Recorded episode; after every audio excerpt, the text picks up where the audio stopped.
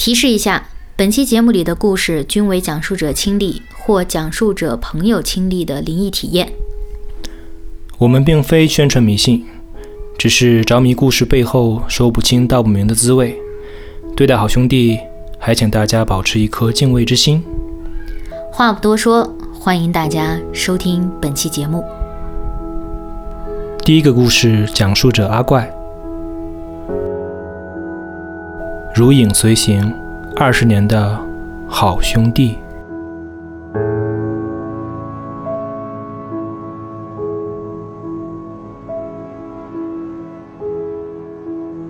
我这个故事呢，它总的这个时长大概应该是从我七岁、七八岁，一直延伸到我看将近二十八九岁吧。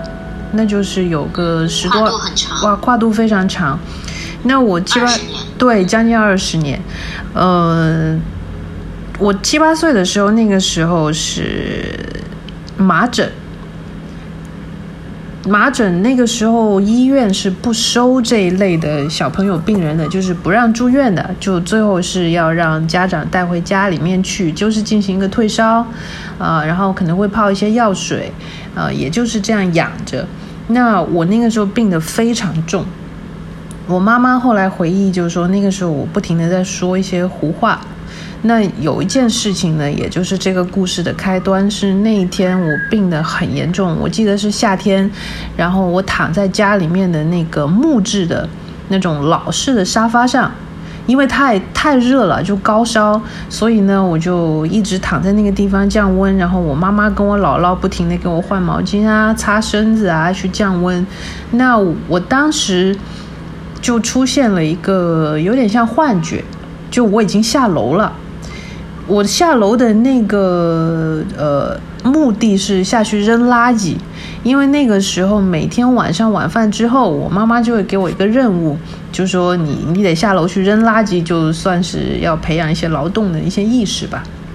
那我就记得我是下楼了，我下楼以后呢，就走走出那个大门，我就扔掉垃圾，转身我就看见马路对面是有一个男人，这个男人呢推着一辆就那种二八大杠那种大自行车。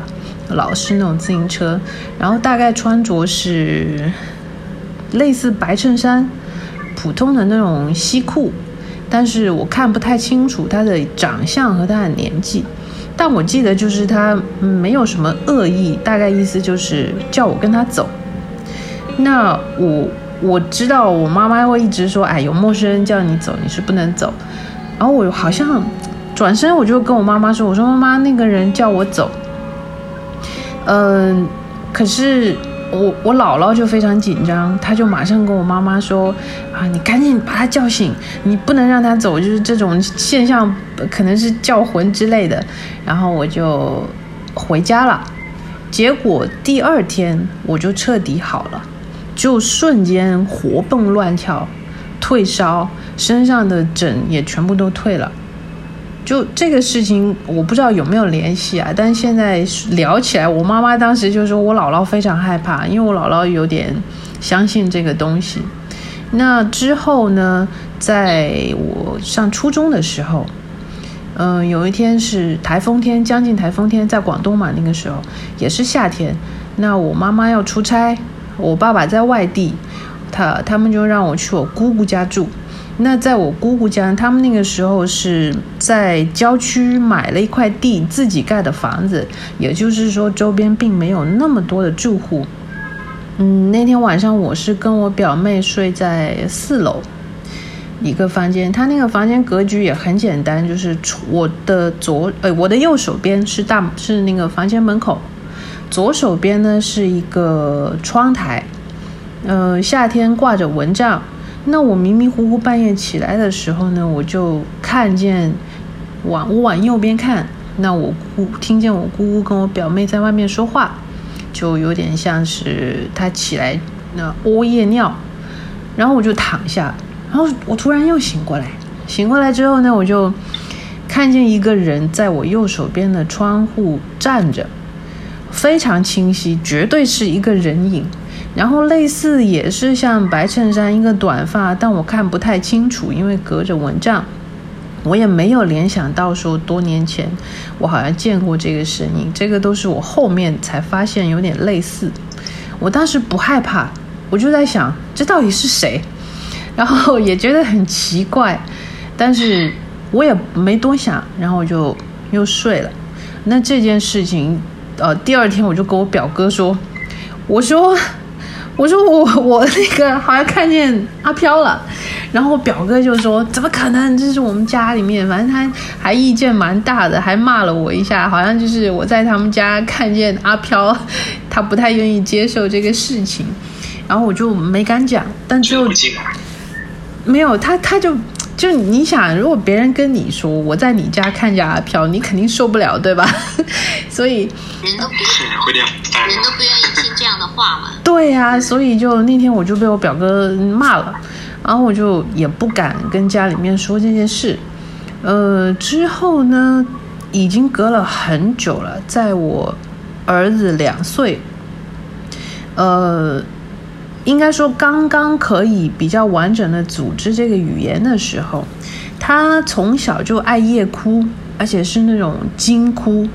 有去检查过，比方说微量元素这方面，因为医生会说，如果小朋友夜哭，可能是缺钙或者是缺什么元素，可以去补一下。呃，好像也没有什么不正常的事。嗯，后来我又跟其他朋友讲过，他们就说：“哎，那你要不要考虑一下？”去请一些师傅来做一下相关的类似法事啊，或者是看一下到底什么情况。我也觉得说算了，就是有时候我的心里是，我宁愿他只是缺钙，然后夜里面哭，而不是说真的有什么事情啊去哭。然后那一天比较呃奇怪的就是。他哭完以后，我就马上进房间去看他嘛。他就坐在那儿，坐在那个床边，然后就一直问我：“妈妈是谁？”一边哭一边问我：“谁呀？谁呀？”然后我就说：“谁呀？” 我就。有点慌，你知道吗？因为他指着那个脊背发麻，对他指着那个角落，他问我谁呀谁呀？因为那个时候我我们床是靠着墙，也就是说床头跟右侧是挨着墙的，他就指着那个角落说谁呀谁呀？我看不见嘛。然后我说那我抱你去客厅坐一下好不好？他说好，我就抱着他出去客厅啊，坐在那儿，他就坐在我腿上，他也没有哭。然后过了一会儿呢，他说：“妈妈，叔叔。”他说有个叔叔，然后我 我就更慌，你知道吗？就我就说叔叔哦，我说你是不是梦见叔叔？他说有一个叔叔，嗯，在在那个地方。然后我说：“哎呀，那他有没有跟你说什么呀？他有没有跟你笑啊？”其实我我也怕吓到他，所以我就用这种语气跟他讲。他说：“妈妈，他没有像我这样的眼睛、鼻子，还有嘴巴，也就是形容的是模糊，他看不见长相。”然后我说：“哦，这样啊，那呃，好吧，呃，那我们要不要进去睡啦？”他很顺畅的就说：“好。”然后我就想，那可能他没那么害怕。然后呢，我就呃把他抱进去，就让他躺下。进他进房间的第一个反应就是说：“哦，不在了。”他就指着那个地方说：“哦，不在了。”我就有点慌，你知道吗？我就想说：“好，看来他对这个叔叔的印象是很深刻的。”嗯，那我就说好吧，那我陪你一起睡好了。他就说好。然后到了第二天早上呢，是他比我先醒过来，他坐在旁边在那里嗯玩。然后我醒过来的时候，他就看着我说：“妈妈，呃，那个叔叔，他又提到那个叔叔。”然后我又我又有点慌，我说我想测试一下他到底是清楚还是不清楚。我就说，那这个叔叔，你是不是梦见他？他说他在这里。我说他在哪里啊？然后他就指着那个角落，他说他就在这里。我说那他有没有跟你说什么？他说他没有鼻子，没有眼睛，没有嘴巴。他讲的非常清楚，跟头天晚上说的是一模一样的。然后我就觉得，嗯，好吧，那我我也害怕，但是我也怕他被吓到。我说没关系，肯定是你做梦。那他讲到这个的时候，我后来我就问他，我说那他穿什么衣服呀？他说白衣服。那我就突然想到我之前的那些印象，但是我又不敢去求证。又过了大概一两年，呃，有一天那个时候我开了个餐厅，然后我生意也不是很好，所以下午的时候就有一些朋友过来玩，其中有一个就跟我说他看得见。其实我半信半疑，我就顺着他就讲哦，讨论一下。我说你是不是需要去学习呀？就去怎么样？他对他说我们是有什么什么什么家类似这样子。然后他突然跟我说，他说你是不是被跟了很多年？然后我一下子我就跟他说，我说 你是看见什么了吗？他说哦，我看见一个男性，个子不高。应该是跟了你很多年，然后就我也不知道我应该怎么去回答他，我就说那你能不能就是知道他为什么跟着我？他说这个我不知道，但是我看得出来好像跟了很久。嗯，我说那你有什么建议吗？他说建议就是人鬼殊途，还是需要他。嗯，就是离开比较好。然后我说：“那我应该怎么做呢？我是不是需要去做一些什么仪式之类的？”他说：“你首先要相信一个事情，就是心诚则灵。呃，我看好像没什么恶意，也不知道是什么原因跟着，也不知道是不是你什么人啊？你可以经常去想一些事情，就是呃，就很善意的请他离开，或者说是。”呃，也不是不是真的对谈，而是通过我自己的意识去提醒他，你可以离开这个地方，就不要再跟着我。后来我就真的有在想这个事，嗯，中间还有插曲，就是有一天我找身份证，我好像跟你们说过这个事哈，我找身份证，呃，找的时间蛮长的，大概小半年吧，我都找不到身份证，就每一个包、每一个抽屉我都翻过。那那天我就是一个人在家，我准备要出门，我站在那个客厅的时候，我已经穿好所有的衣服、鞋子，嗯，我就突然说了一句：“我说，要不你帮我找一下身份证吧。”其实我也不知道我在跟谁说，我也不知道我为什么要说。然后我大概站了一下之后，我就打开我常背的那个包，拿出了我的驾照。结果我真的就在驾照后面找到了我的身份证，就当时我是错愕的，因为身份证我放在那个地方，我应该早就找到了，可是我真的没找到。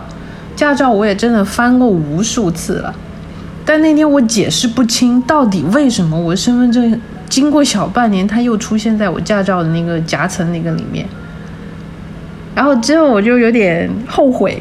因为好像你请阿飘做了一个什么事情，你应该是要还，对吧？就你请人做事，你也得还人情啊。何况好像是阿飘有在上往来嘛。对，然后我想了一下，我就说：“我说，嗯，如果你有什么需要，啊，你可以告诉我，但是。”嗯，你你也不要吓到我，你也不要吓到。胆儿是真肥。跟谁说呢？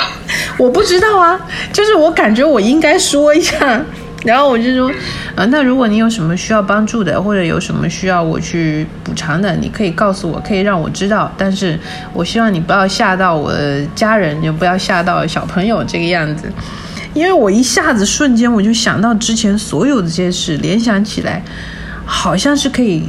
连贯可以串起来的，嗯，之后我也没有收到什么讯息，就是也没有托梦，也没有什么特殊的状况，嗯，我就按照我那个朋友的说法，就是慢慢在想，我有想说，哎，你看，嗯，如果你是有什么事情，你告诉我，那如果没什么事情，你可以顺利的去进入一个轮回啊，可能对你是比较好的选择。然后我就开始慢慢的想这些。之后这么多年，我好像没有再发生过相关的了，可能是有离开吧。嗯嗯，我觉得也有可能。对，因为他的这个形象，就这位好兄弟的形象还蛮统一的。你当我儿子说出来他这个形象的时候，我好像就可以对起来了。嗯，这是我我今天主要讲的一个比较比较长的一个故事吧。第二个故事，讲述者江木未木。那个一起学美术的同学，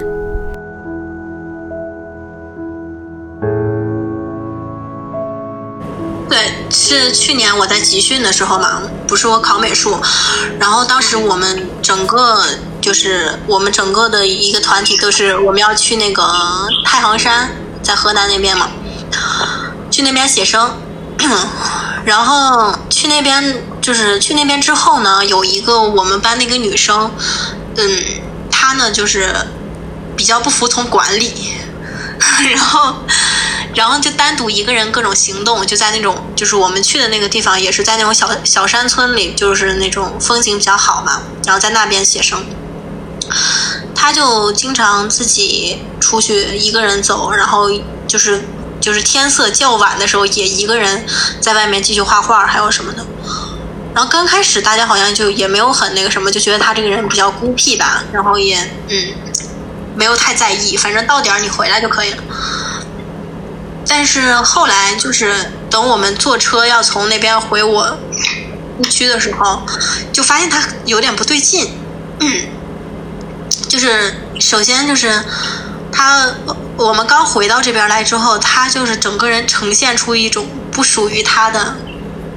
面容表情，就是 他平时都是那种很快乐啊，你讲。就是比较熟悉的人出现不太一样的表情和状态的时候，其实你们是很容易察觉的。对对对，就而且就是他坐我旁边，哎，真的，我是第一个发现，就是他好像不太对劲，就是他冲我笑的时候，那个笑他不是像平时一样很有礼貌那样子的一个笑，而是那种很阴森。嗯，就是有一种啊，就很害怕那种感觉。就是我坐他身边，而且就是我会有一种忍不住手凉的感觉。嗯嗯。然后我当时就觉得啊，然后呢，他开始就讲一些奇怪的话，就是坐在那边，就是边画画的时候，就会突然的跟我，就是突然跟我讲说，哎，他们都在议论我，哎。然后我说啊，我说谁在说你啊？然后，而且当时那个环境是很安静的，或者就是同学们偶尔的笑，就是那种，就是老师说了一个搞笑的之前，大家对大家大笑。然后呢，他就会讲说，他们都在嘲笑我哎，他们就是他们都在笑我哎。嗯。我说啊，我说我说没有笑你啊，我说他们不是在笑那个什么什么事情吗？他说有什么好笑的？就是。啊，然后整个人都是特别亢奋，然后就是突如其来的亢奋，就是而且就不吃饭。嗯，就是有大概，反正就是我据我所看到的，就是我们中午都在食堂吃饭，他就会一个人在那边巡逻，走来走去吗？巡逻是看吃饭吗？还是怎么样？对，就是看我们吃饭。哦，绕绕就绕在你们中间，一直在看你们吃饭，但他自己对，就是一直绕，就一直绕。对，但他从他一他一点饭都不吃。不过我以前其实减肥的时候也是看别人吃饭。但是他很可怕，他不跟我们交流，你懂吗？啊，就只是一个人默默走，就是个人走，默默的走，然后还会就是突然盯着某一个人看很久。嗯，看得发毛。对对对，然后他，然后他就是有，然后他后来就是就是刚开始，然后后来他就要跟我们拍照，跟我们每一个人拍照。嗯嗯，就是邀请我们拍照。有很礼貌吗？还是？就是直接拉过来拍。我 就也没有很礼貌的说我们合合照，我们留念，就只是说没有没有，就是直接拽着你，就是拽过，就是或者说直接坐在你身边，直接拿出手机拍这样的。啊，然后呢？然后他的表情是那种十分就是漠然，然后还带着一点笑意，就 似笑非笑，然后有点阴森的那种感觉。对对对，然后。这是这是就是刚开始的一些症状，然后我们都就是我们都蛮害怕的刚开始，嗯，然后我们就跟老师有讲这个事情嘛，然后老师的反应就说啊，那他是不是最近太累了或者怎么怎么样，就是也没有往那边想，嗯，然后直到他就开始邀请我们上楼，就是我们有一个天台嘛，嗯。嗯，然后他就他就他就跟我们讲说，哎，咱们上咱们上去玩吧，说我还有好多朋友在那边。好多朋友，我的妈呀！我当时吓死了，他邀请我一起去，我当时我当时说啊，我说我说不了吧，他特别真挚，他特别真挚的邀请你，就邀请每一个人，然后有些人都会骂他，你知道吧？就是当时已经就很害怕了，就会愤怒，然后就会骂他说你干嘛啊？说不要去，哎，然后。然后他就开始拉着我们去，但是我们都没有去嘛，所以他就很很就是有一点小悲伤的坐在那边，哀怨的看着我们。我比较好奇的是，那个天台上面有什么？啊，什么都没有，就是有一个护栏，有嗯，有一些有一些就是那种装修的那种材料。就没有什么，其实也没有什么好玩的。但是他跟你们说有好多朋友，细想吧，不用细想，细想这些事情。对呀，就什么都没有上面，而且平时我们是不会上去的。哦。虽然他那个通道是开着的，但是我们没有人会上去。这样子。好，我的问题问完，我只只是好奇那个环境。再再后来呢？再后来，他就开始就是有一些自残举动。哦。哦，严重吗？哇，很严重！他把那个就是手臂上的就一块皮整个撕下来。手臂？对啊，就是小臂这个部分，就是接近于手腕儿。再后来呢？他后来有点恢复正常了吗？啊，就是从这一步开始，他就被接回家了。就是因为我们老师哦，我也知道，因为他后来回来过一次。哦。那那就是什么状态？回来的时候稍微好了一些，就是因为我们老师后来给我们透透露了一点嘛，嗯，哦，就说就是他回家以后，他妈妈好像去带他去看了一些医生，嗯，然后以为是心理上的问题嘛，嗯，嗯，然后看了一些心理医生之后，也没有什么，好像就寻求了一些民间的方式，嗯嗯，然后就反正就是好像最终。对，最终解决了这个问题。然后他后来回来一次，就是也是跟我们告别，因为他要去那个，他要就是明年再考了，因为耽误的时间太久了，就因为这个事情。嗯。啊，然后见我们的时候，虽然说我感觉状态好了一些，但是也就是虚弱了很多，就瘦了很多很多。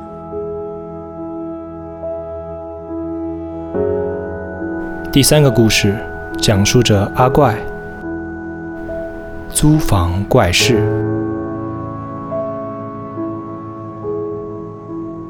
张木说：“你是考美术的时候遇到这个事，对吧？”“对对对。”你知道，我也想起来另外一件事，也是因为我也是考美术嘛，当年嘛，然后我们会统一去那个广州美院附近，就老的广美小港那边，呃，去集训，然后每个地方都会去很多人。那跟我下一届，就是我已经毕业了。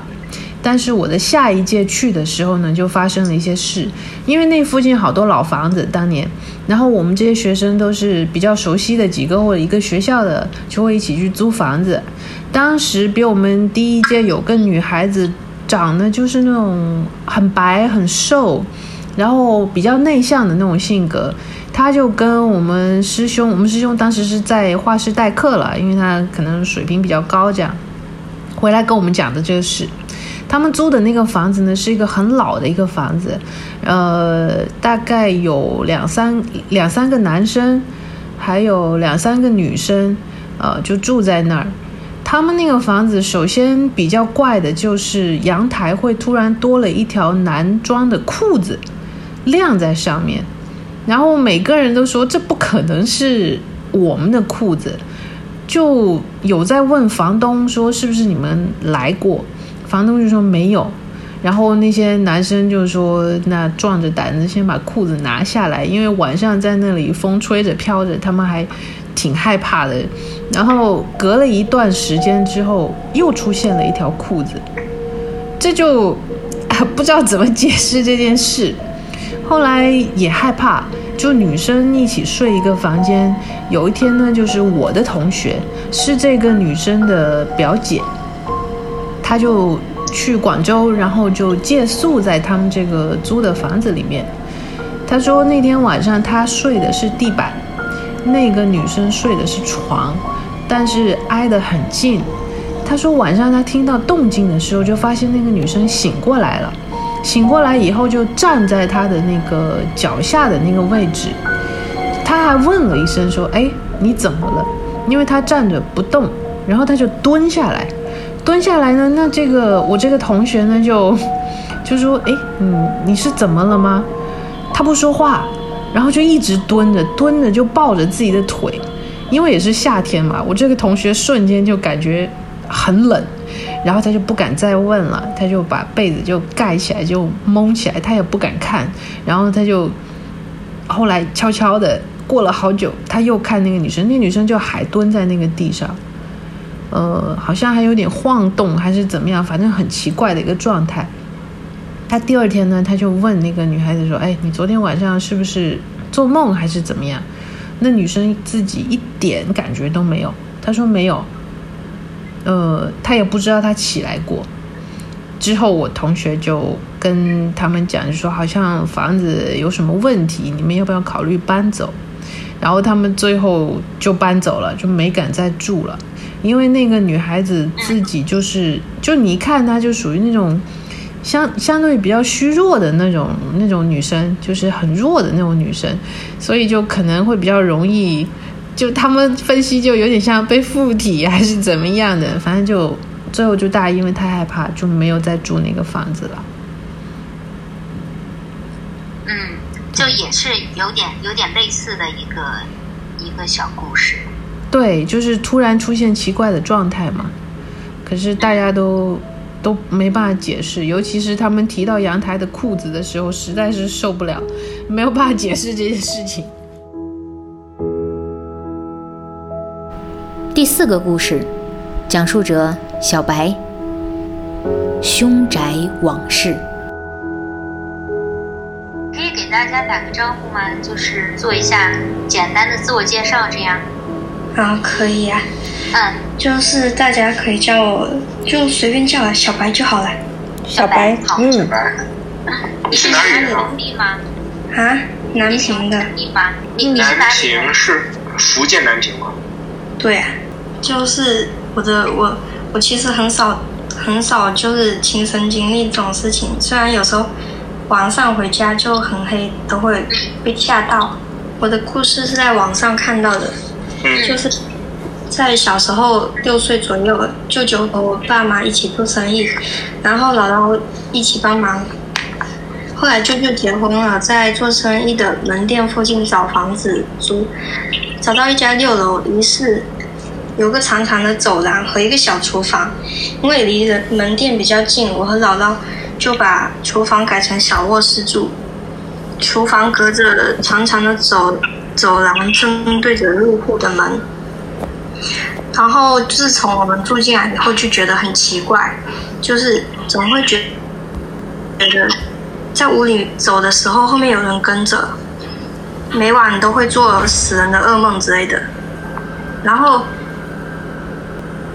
天晚上，姥姥面朝入户门方向躺着，但是迟迟睡不着。后来想睁眼看看时间，忽然。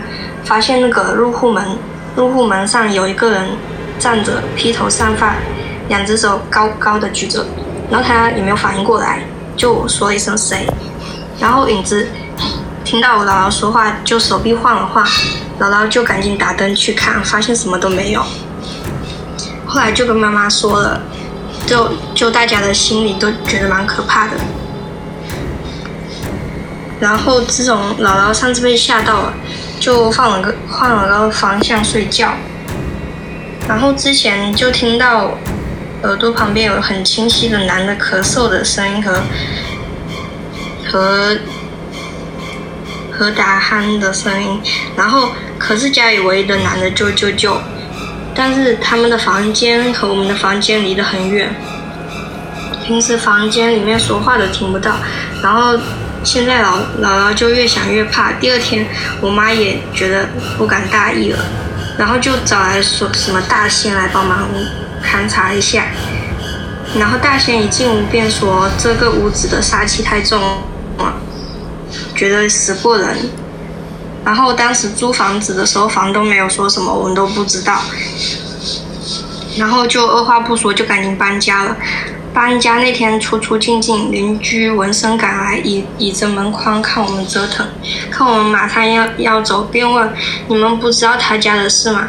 我们觉得很奇怪，听邻居一说才知道，这个房主的大儿子是个精神病，有一年犯病在家喝了药，从屋里那个走廊一路爬爬到大门槛上死了。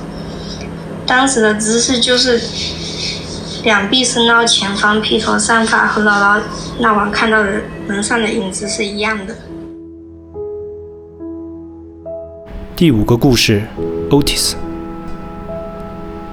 少年的梦魇。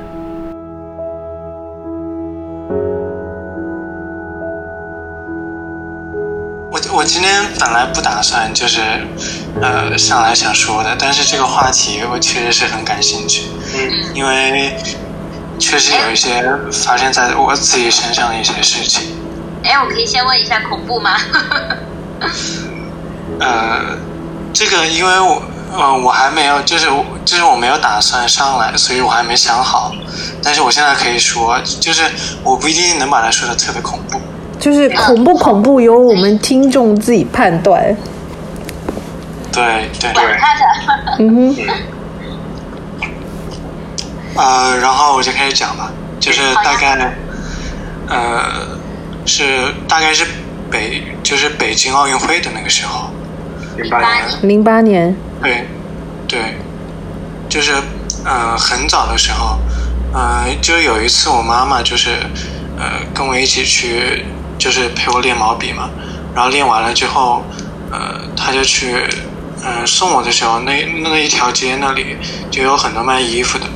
然后他就停下来去，呃，店里面想看一下衣服，不，呃，然后那个店店主呢，他是在看一个恐怖片，然后我当时就看到了，那是我第一次看恐怖片，因为我我当时特别小嘛，就看见一个就是满脸都是血的那种，嗯，就是现在那种电影应该没有，就是之前，呃。就是可以有那种尺度很大的，然后特别血腥的那种电影，现在应该是没有了，就不让播了。呃，然后我当时没有什么反应，然后我那天回家了之后呢，就是呃，爸爸妈妈就在那个客厅那里看那个北京奥运会的开幕式，然后呃，我就呃大概十点多钟了，然后我就在我的房间里面睡觉。然后我突然我就感觉我特别怕黑，然后我就说，呃，能不能到他们的房间去睡？因为他们的床上可能有他们的味道吧，就是我比较熟悉的话，我就可能安心一些。然后他们就让我去了，然后我把我就我还把门都开着，就是房间外面都有一些亮光嘛，就是我就看着那些亮光睡觉。然后在我的意识里面。我就是睁眼，然后闭眼就睡着了。但是我妈妈第二天起来跟我说，就说，呃，我刚进去躺下来之后，我就开始尖叫，然后，然后失控了一样。然后我妈妈，呃，我妈妈爸爸过来，呃，就是来我房里看我怎么，然后我还打他们，然后，然后最后一就是一直把我抱着，我妈妈一直把我抱着，然后才慢慢的好下来。然后我又睡了，但是在我的意识里，我真的没有这段记忆。我的记忆就是，呃，就眼眼睛那里有一道光，然后睁眼闭眼，我睡觉了，就是这样。然后这个事情就是，呃，弄了很久，然后后面很多天，我就睡在我的房间里面，我就觉得，就感觉好像屋子里面就就是呃，就一直想的那个当时那个电脑里面的那种画面，就感觉那个窗户那里在飘，但是实际上那窗户是没有动的，嗯，然后。然后我爸爸就说：“呃，是不是可能，呃，因为当时是冬天嘛，可能那个屋子里面的湿气比较重，因为他他可能也，就是呃，正常生活的人，他他肯定是不会觉得说有什么鬼呀，有什么东西，心里突然出问题，因为我我基本上一直都是在我爸爸妈妈妈的那个。”看管之下的，因为我也不会接触什么很很很不好的东西，所以他们也没有嗯太觉得。后来后来我每天就是晚上睡嗯，我自己感觉我自己睡着了，但是在那里说梦话，然后尖叫，就是这样。然后呃后来嗯我姥姥在嗯农村那边，然后。呃，那个农村里面有一个很有名的医生，呃，也不是很有名吧，就是我从小反正是不管什么病，到他那边去都可以治好。嗯。然后，呃，他，呃，我姥姥就把我这个情况告诉了那个医生，然后那个医生就，呃，好像给我配了一个药，然后那个药当时给我喝的时候，我就感觉是那种。像是那种纸符，烧过的纸符的水是吧？对对对，嗯。然后我喝了之后就好了，那天晚上就没有没有这个感觉了。然后，呃，我我自己一直都是觉得，那可能是一个心理安慰，就是这种感觉。但是我问我妈到底那个东西是什么，就是我妈说最好不要问，她也不知道。然后，呃，然后我现在想到这个事情，因为，呃，当时可能上小学嘛，现在上高中了，怎么说呢？学了文化之后，就是比较崇尚科学吧。但是我还是，嗯，但是还是没想通这个事。对，主要是没想通，就为什么突然会，就因为你是从你妈妈的这个口中听来这件事，因为妈妈肯定不会骗你。不会说吓你，对不对？妈妈肯定还是要保护你嘛。对啊，所以就对什么童心，或者是保护你的一些，就不让你呃有那种害怕的情绪嘛，也很正常。但对，但是我们还是相信科学。就是我现在觉得，呃，就是我当时就是北京奥运会的那天，就是那个开幕式的那天晚上，我真的就感觉，我现在想起来就感觉好像。就是我的魂好像被抽了一样那种感觉，因为，因为我真的，呃，就是记忆很清楚，我就是，呃，把门开起来，然后呃躺在床上就看着那个门，然后慢慢的把眼睛闭上，那个亮光越来越少，但是，呃，我妈妈就说我一进去一躺下，然后就开始尖叫，就是，这这完全就。对不上是吗？对，感觉对不上。对，就感觉我，嗯，我好像确实就是中了某种邪的那种感觉。呃，然后我后来，我后来就发现，就是我特别怕那个，呃，幺二零的那个鸣笛声。嗯嗯。就是有一次，就是我们小区这个，呃，往前走大概五十米的地方，有一个很大的十字路口，然后发生了两件很恐怖的事情，就是，呃，第一件也是在我小学的时候，就是，嗯，一个女人，就是，呃，她骑着电动车，然后她的孩子估计也很小，就坐在她的后面。然后她后面有一个很大的货车，呃，然后这个女的就往前走，然后突然刹车，呃，那个小孩子就掉在地上了，然后因为那个大货车是盲区嘛，就当时把那个小孩的脑浆给给给压出来了。当时还有图片，但是现在现在是找不到了。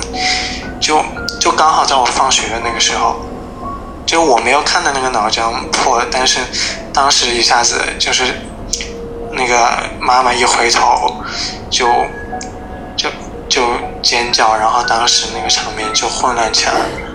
然后呃，第二件事就是我有一次去上培优课，初中的时候，呃，就看见一个就看见一个老人。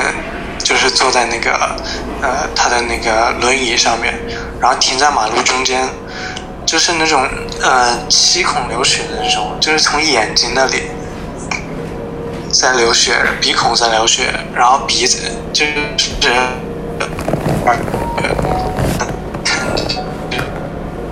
然后呃，因为我是我即便看到了这个事情，我还是要去陪我嘛，我要呃往那个地铁。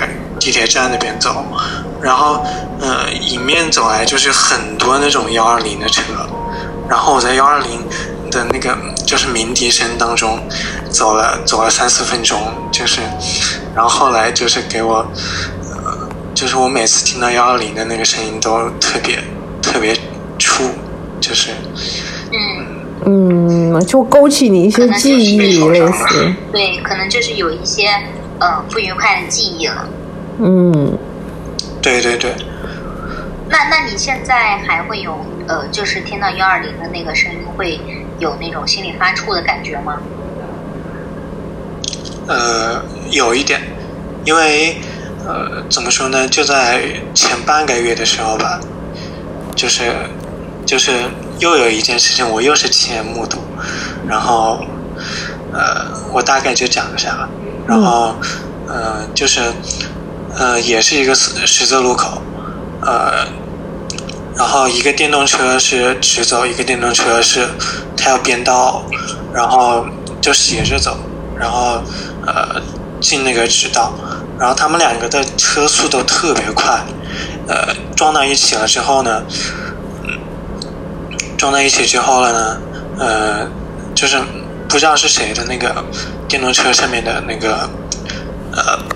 铁板子全部碎了，然后，呃，我跟我妈就是我当时刚放学嘛，我我妈也是坐电动骑电动车，然后我们就跟着那个就是要转道的那个人一起转，但是我们速度很很慢，他们两个的速度都很快，然后呃我就呃他们撞了之后就停下来了嘛，然后那个那个那个。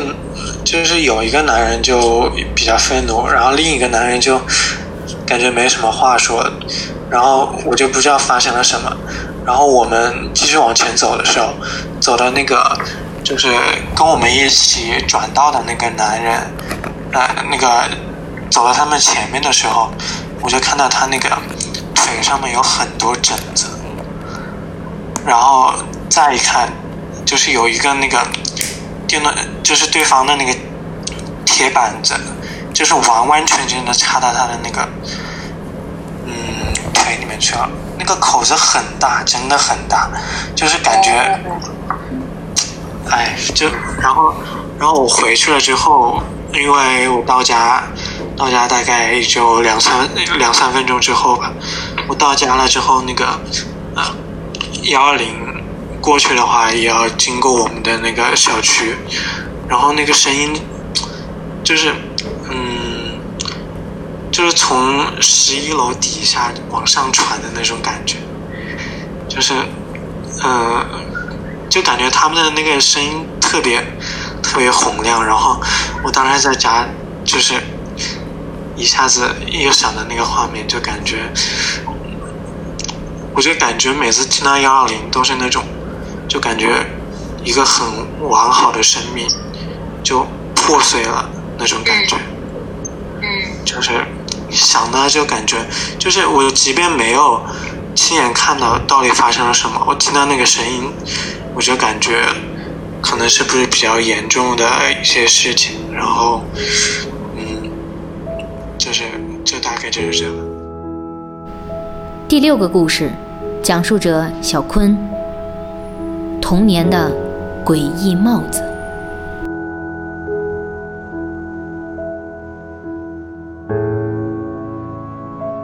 就是我大概好像是五三四年级吧，然后非小时候非常顽皮，然后会跟我的那个一个小伙伴儿，我们俩到处去野，然后嗯，在我们那儿一一一块儿就是空地上，那块空地呃，那块空地原来可能是坟场还是怎么着的，然后但是有很多树，有很多草。然后我我们我们就在那儿嗯疯玩的时候，又看到一个一个一个呃一个一个小土包，那土包那儿那土包那儿会会有一个呃类似于像一个坟地的感觉。然后我我们我们走到那儿的时候，看到那个那个那个那个土包上，它会有一个有一个洞。哎，我们俩好奇就在那儿洞那儿看，然后。然后我就找找了一块树枝，把那个洞看能不能挖的再大一点。然后我们俩就稍微挖了一下，哎，发现越挖越大，就是嗯，就是越挖越大之后，我们俩就挺兴奋的感觉，好像是要就是要淘到宝的感觉。反正小时候嘛，就那种就在在外面瞎玩的时候，感觉什么捡到什么都是宝。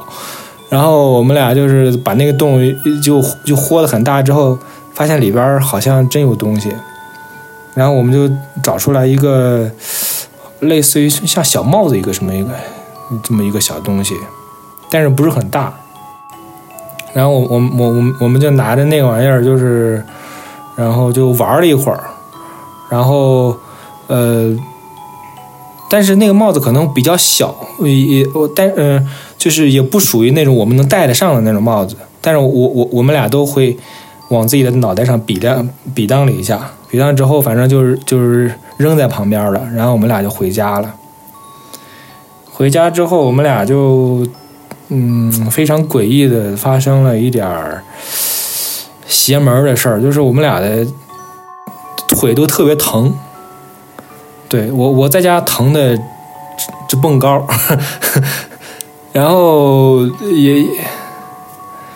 对，就是因为疼，所以才瞎蹦嘛。哎呀，疼的不行，所以就怎么办啊？也不知道怎么回事。然后爸妈就问你今天干嘛了，怎么着的？然后我就跟他说了我今天干嘛了。然后他他们就问细节的时候，我们就说，呃，就就是说的这个就是这个小帽子这个事儿，还有这个这个从这个土包里边挖出来这个东西，然后。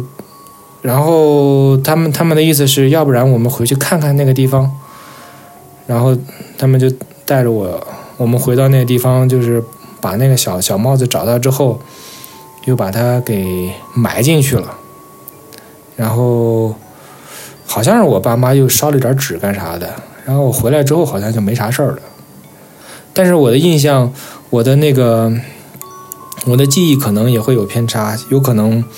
也会有有一些呃不太对的什么地方，但是大概的就是这么一个一个邪门的事儿。然后呃，就是那个事情过了之后，我我跟我那小伙伴儿，呃，我我们俩回忆起来，回忆起来还都有点后怕。嗯，反正就是呃，我们把那个帽子就是埋起来之后。我们俩，我们俩当天晚上就是不再疼了，就就就没事儿的感觉。所以我的这个邪门的经历，可能为数不多的只只能记得这一件。第七个故事，讲述着阿绿朋友的奶奶被附体的故事。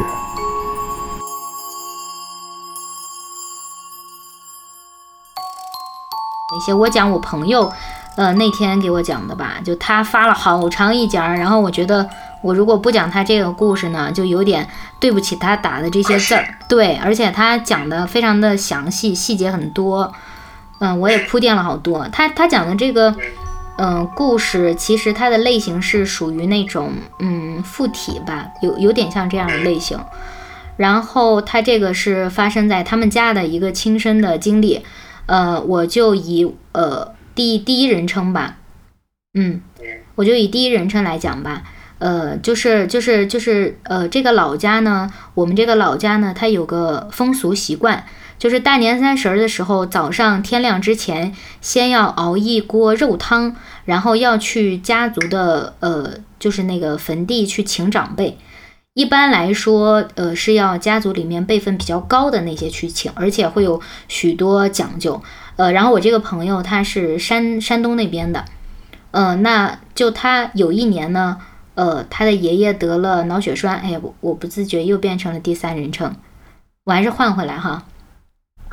嗯呃，那一年呢，就是我爷爷得了脑血栓，所以所以呢，就是家里面辈分比较高的就是就是大伯了，那所以就只能是呃大伯去请那些家族中已故的亲人在过年的这个节点回家。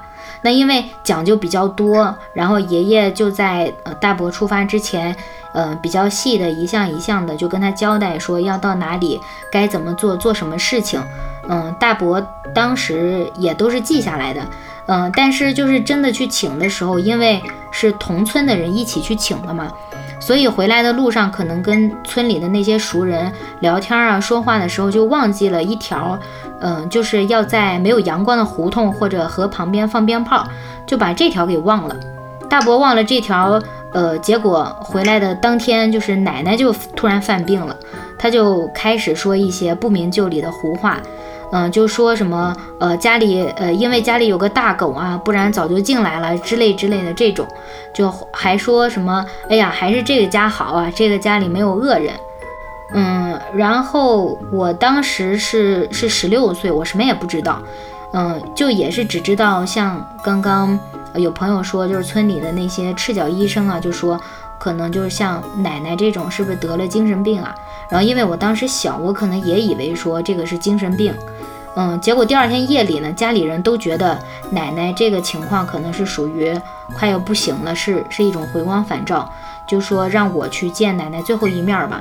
因为，嗯，我当时特别害怕，就虽然什么也不懂吧，但是多少也听听过一些那种。呃，传说啊，这个那个的，所以，嗯，我一进门呢，就听那个奶奶闭着眼睛就说：“哎呦，家里最香的来了。”我当时就更加害怕了，因为虽然说那个时候是我爸陪着，但是你你想啊，小孩谁经历过这些啊？然后看到奶奶那个样子，其实拔腿就想往外跑，结果，嗯，就是还是被自己爸爸抱住了嘛，就没有往往出跑，嗯。我当时就仔细看了看奶奶吧，就觉得奶奶特别的反常，因为怎么反常呢？奶奶她是嗯有一个特别严重的那个气管炎，所以她人很瘦，特别的瘦，再加上她已经卧床很多年了，所以整个人就是嗯还是比较大家能想象到的那种呃老年人的形象，嗯，但是那天晚上就变得出奇的精神，精神到都可以自己爬起来。然后最最最最可怕的地方是他的那个眼睛，就是蒙着一层白色，就他眼睛是特别白的那种。嗯，有的医生说这个可能是白内障，但是就在我看来，我就觉得那个不像是自己见过或者说网上见过的那种别人说的白内障，因为他那个眼睛就是特别白。然后奶奶刚开始让我过去的时候，嗯，我爸也让我过去，但是我特别的害怕。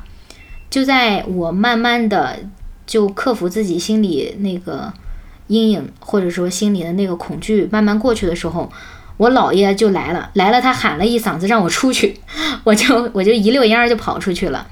呃，因为呃这里要插一个，就是呃他姥爷，呃就是我姥爷在这个村里是属于那种白事儿的话事人，就对这种呃稀奇古怪的事情，呃多少还是有点了解，嗯。但是也不知道，呃，为啥？就就按按说啊，十六十六岁时候的我也算是这种学过挨打的，呃，什么学过挨打，学过散打的，挨揍，对，挨揍，挨揍是家常便饭。然后，嗯，就是他就是说他小时候都是那种能敢把鸡头。就是活鸡头直接砍下来甩着玩的胆子，就是他说自己胆子很大嘛。但是那天他从奶奶房间出来以后就浑身发抖，因为他就是我，我能感觉到他绝对不是不是害怕，就我明确感觉到的我不是害怕，但就是发抖，也不是因为冷。然后，嗯，我姥爷就在大厅里坐下来，他啥话也没说，他就呃嘬了口口烟，然后去了那个杂货间。呃，因为这个时节是过年嘛，所以家里其实还是有非常多的鞭炮的。嗯，姥爷就拿了一个过来，就把那个火药拆出来，就在在脚底下画了一个圈儿，然后就把剩下的鞭炮放到奶奶的卧室里头。呃，然后还嘱咐爸爸说，一会儿，呃，只要呃姥爷在在我奶奶的房间里放鞭炮，就要立刻把我脚底下的火药点着，而且这个火药它不能断。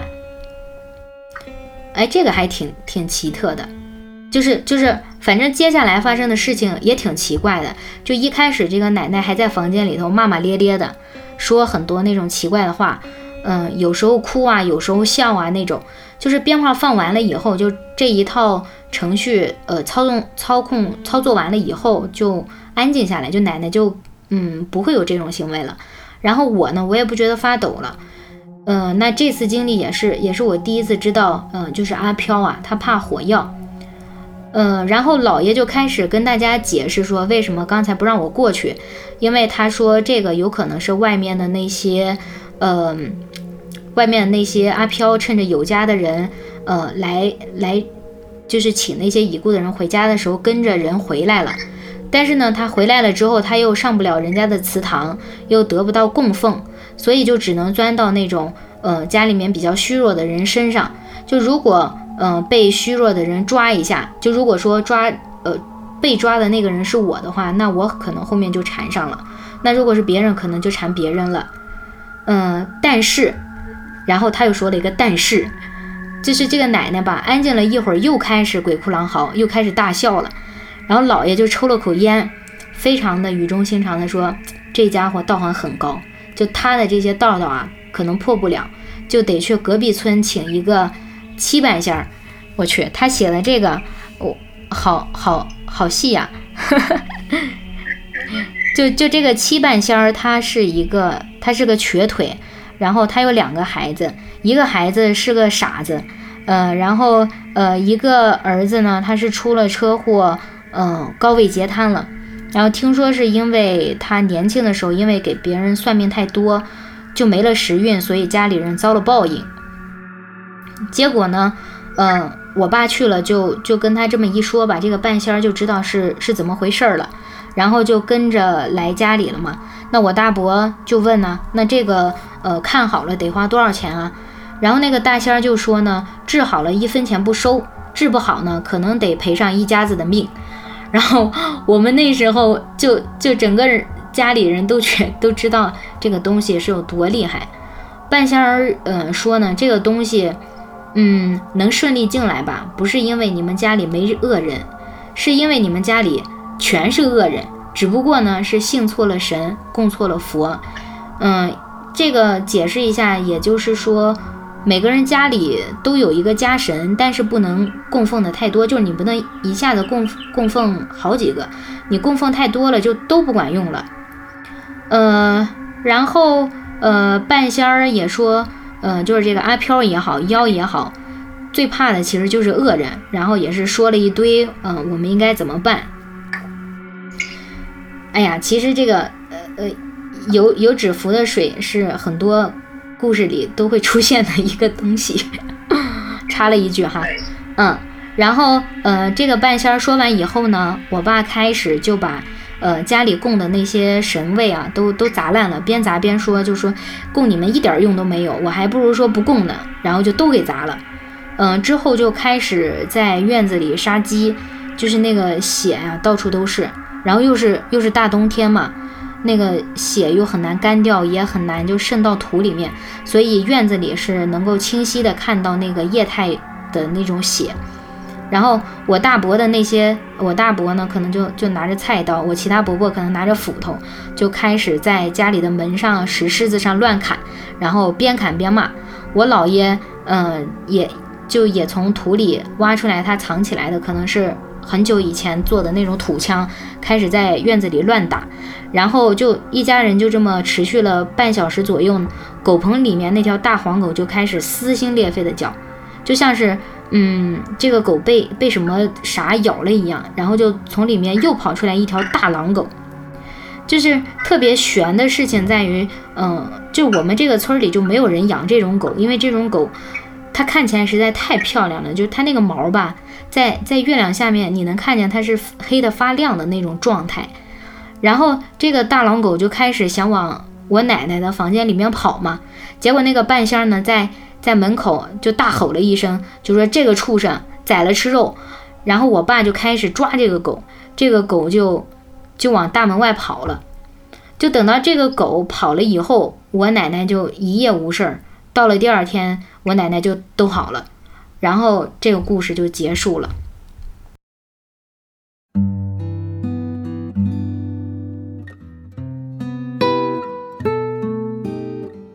以上就是本期节目的全部内容。